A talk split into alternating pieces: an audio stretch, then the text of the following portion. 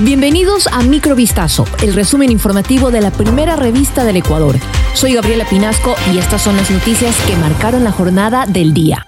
Miembros del grupo delincuencial organizado Los Tiguerones ejecutaron la masacre contra pescadores que cumplían sus labores habituales en un pequeño puerto en Esmeraldas, de acuerdo a lo confirmado por el ministro del Interior Juan Zapata. Tras este hecho violento suscitado el martes 11 de abril y que dejó nueve fallecidos, las unidades operativas, investigativas y de inteligencia de la policía se desplegaron para ubicar a los responsables de este acto criminal. En total se han ejecutado más de 75 allanamientos, hay dos armas decomisadas, así como tres presuntos implicados detenidos. Sobre las motivaciones del crimen, el ministro mantiene la teoría de que son enfrentamientos entre bandas que buscan fortalecerse en estos territorios y que también habría otro objetivo claro, el de intimidar a una persona.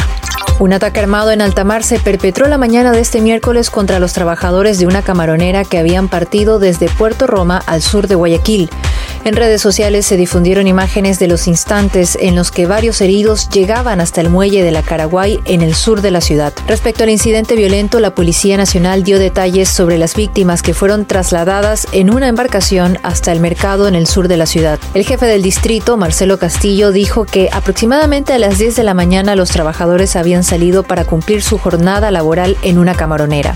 Sin embargo, luego de unos 30 minutos mar adentro, fueron abordados por dos embarcaciones. Casi medio centenar de armas fueron robadas dentro de una unidad de la Policía Nacional en Naranjito, en la provincia del Guayas. El asalto al retén policial se registró durante la madrugada de este martes, de acuerdo con información preliminar.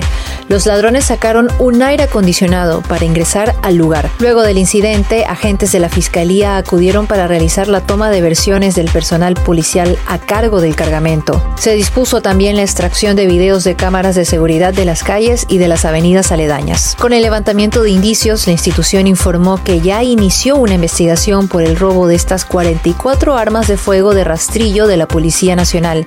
Asimismo, un policía se encuentra detenido por la sustracción de este armamento. Los cuerpos de seis personas privadas de la libertad fueron hallados colgados este miércoles 12 de abril dentro de la penitenciaría del litoral en Guayaquil. Según el Cuerpo de Seguridad y Vigilancia Penitenciaria, durante la revisión de pabellones en este centro de privación se identificaron a los presos suspendidos. Inmediatamente dieron aviso a las autoridades competentes y se procedió con el levantamiento de los cuerpos. El Congreso chileno aprobó este martes una ley que reduce la semana laboral de 45 a 40 horas, lo cual será implementado gradualmente en los próximos cinco años. Chile será junto a Ecuador y Venezuela el tercer país de América Latina con una carga laboral de 40 horas semanales frente a las 48 que, por ejemplo, rigen en Argentina, Bolivia, Colombia, Costa Rica, México, Nicaragua, Panamá, Paraguay, Perú y Uruguay. Brasil, El Salvador y Guatemala, en cambio, tienen una semana laboral de entre 42 y 45 horas semanales. La iniciativa fue impulsada hace seis años por diputados del Partido Comunista, entre ellos Camila Vallejo, actual ministra vocera de gobierno, y salió adelante gracias a un acuerdo entre el oficialismo y la oposición. Esto fue Microvistazo, el resumen informativo de la primera revista del Ecuador. Volvemos mañana con más. Sigan pendientes a vistazo.com y a nuestras redes sociales.